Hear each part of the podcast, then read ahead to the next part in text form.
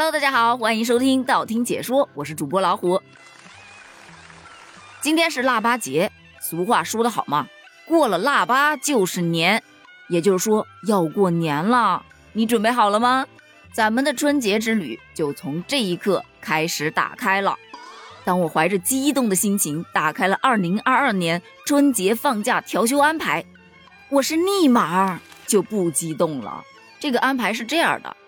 因为今年呢，腊月二十九就是除夕了，于是从腊月二十九一直放到了大年初六，一共是七天，而前面还要补两天的班儿，也就是腊月二十七和二十八是工作日。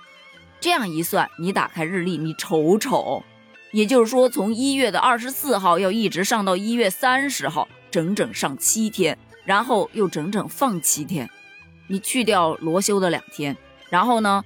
初五、初六呢，正好是星期六和星期天，本身就是要放两天，也就正儿八经的就放了三天假。一个大过年的，你就放三天，能不能大方一点啊？该放就放，别调休了呀！就给三天假，三天，你说我能干点啥？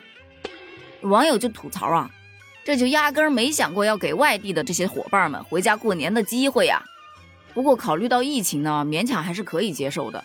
但是答应我，等疫情结束了之后。咱能不能不再调休了，让咱们广大人民群众走出家门，到祖国的大好河山去尽情的享受享受，可好？哎，说完了这个假期的安排，咱们来说说年。放假的第一天是除夕，那么除夕要干什么呢？那必然是要吃年夜饭呢。不过不排除有的地方是大概小年的时候就会吃年夜饭了。但大多数家庭啊，还是会选择在除夕当天去吃年夜饭的。比方说我们家，那每个地方啊吃年夜饭，它的习俗都是不一样的。我先说说我们家是怎么吃的啊，你们看看有没有共同点。我们家吃年夜饭之前啊，会在门口烧一炷香啊，插在那，意思说我们开始吃年夜饭了，请勿打扰。另外呢，所有的人手机都是要调静音的。因为在我们这儿吃年夜饭，如果被人打扰了，有人来敲门啊或者怎样的，就是非常不吉利的一件事情。那第二个环节呢，就是祭拜祖先啊，祖宗要先吃，然后长辈呢在旁边布菜，小辈呢就一边烧纸，然后一边磕头。磕头的时候呢，就许下你今年一年的心愿。当所有的人磕完了头，上完了香之后呢，就可以撤下祖先的席位了，在门口去放一串小鞭炮。但现在呢，因为禁鞭了嘛，不让放。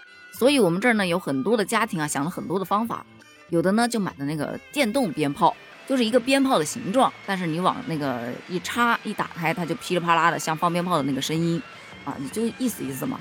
我们家呢就是买气球，红色的，然后让小朋友啊，家里的孩子比较多嘛，就一起去踩，孩子们也有参与感，然后也噼里啪啦的等于放鞭炮了。那么放完了之后，就开始坐在席位上。在此之前呢，每一个人都是必须要去上一个卫生间的。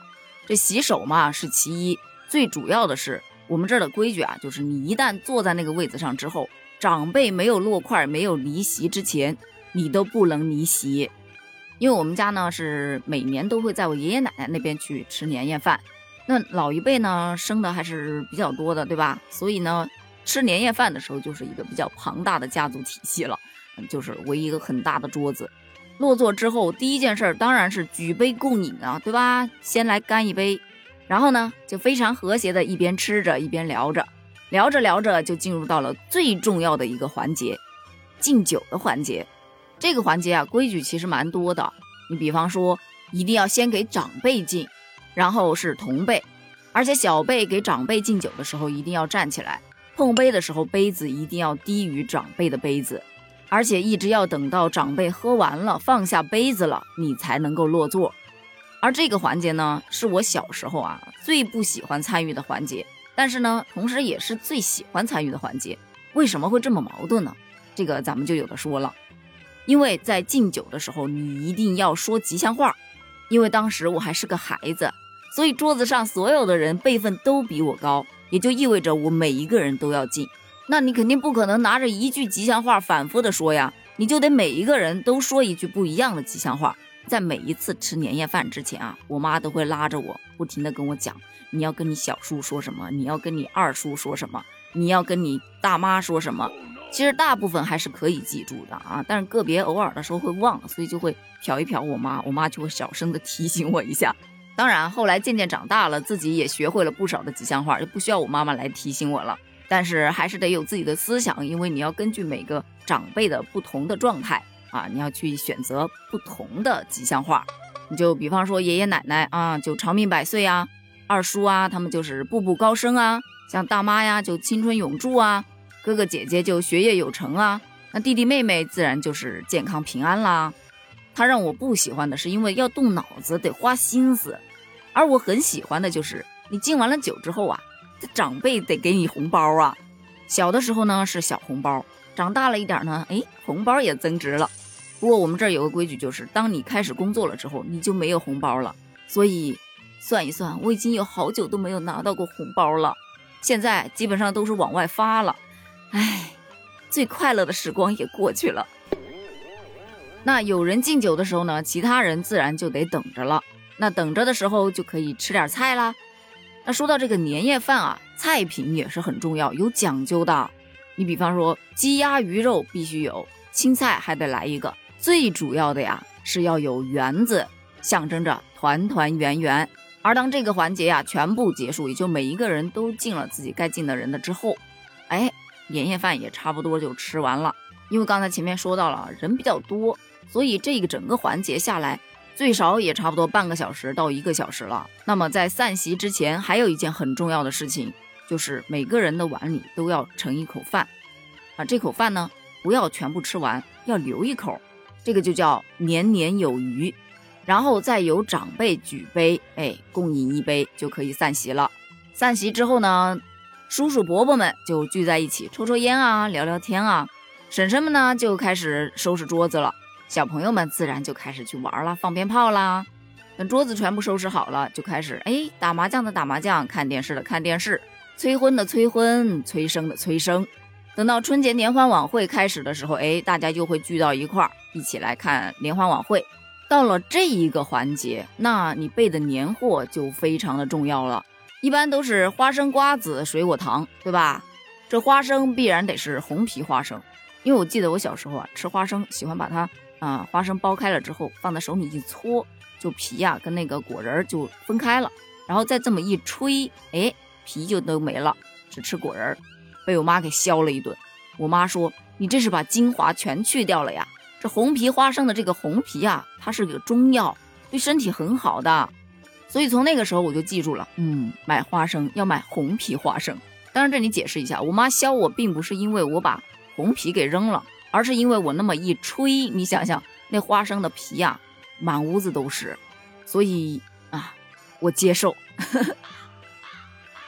那再说到瓜子，那品种可就多了啊，有甜的，有咸的，有原味的，还有西瓜子、南瓜子，就反正每个人的口味都不一样，所以一样都得来一点儿。那说到水果嘛，一般都是很常见的苹果呀、香蕉啊、砂糖橘呀，哦，还有草莓，小朋友特别爱吃。那说到小朋友特别爱吃，那必然逃不过糖果了。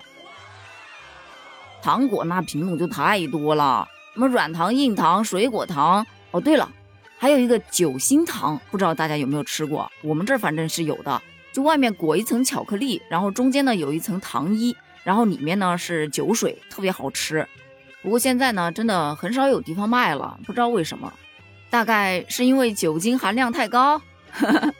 那说到买年货呢，其实。现在京东啊正在做年货节的活动，需要买年货的小伙伴啊可以去看一下，直接点击屏幕下方的小黄条领红包就可以了。如果你点击这个专属链接成功购买了首单的京东商品，你还可以获得一张喜马拉雅自营商城满九十九减五十元的优惠券。不过要注意一下哦，每个人只能领取一张，而且是从二月十四日才能开始使用。作为粉丝福利呢，我只能帮你们争取这么多喽。好，咱们接着聊，吃着年货，聊着天，一直到《难忘今宵》这首歌响起的时候，嗯，差不多该散了。以上呢说的都是往年啊我们家过年的一些方式，但是最近这两年呢，我们家的年饭啊也发生了一些变化，因为疫情嘛，特别是在疫情发生的第一年啊，我们这儿属于重灾区，所以呀，年饭这个活动是取消了。不光年饭啊、拜年啊这些后面的所有的一切全部都取消掉了。那一年大概是过得最没有年味儿的一年了。第二年呢，情况稍微好了一点点，但是还是有很多人啊回不来啊，提倡就地过年，于是就只能小范围的吃这么一顿。那没有来的、回不来的，视频聊天啊，陪着啊大家一起吃。吃完了之后呢，都会在相亲相爱一家人这个群聊里面互相发发照片啊，发发问候啊，最重要的是发发红包啊。年长的呢就不用说了，自然还是在电视机旁边去看春节联欢晚会了。啊，年轻一点呢，可能就在打打游戏，跟朋友啊发发短信啊，聊聊天啊，语音啊什么的。那至于小朋友嘛，鞭炮也没得放了，也不能出去玩，所以一般啊都是会给他买上新的玩具啊，几个聚在一块儿玩一玩玩具。然后把各自珍藏的那个什么奥特曼的卡片拿出来做一下交换，你还别说啊，就这奥特曼卡片，它交换它都能换一个下午。那么各种用你的珍藏版换我的几张啊，这讨价还价，我觉得这环节挺好的。以后啊去做商人不愁了。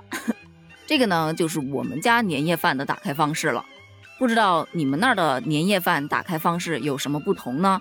欢迎在评论区给我留言哦。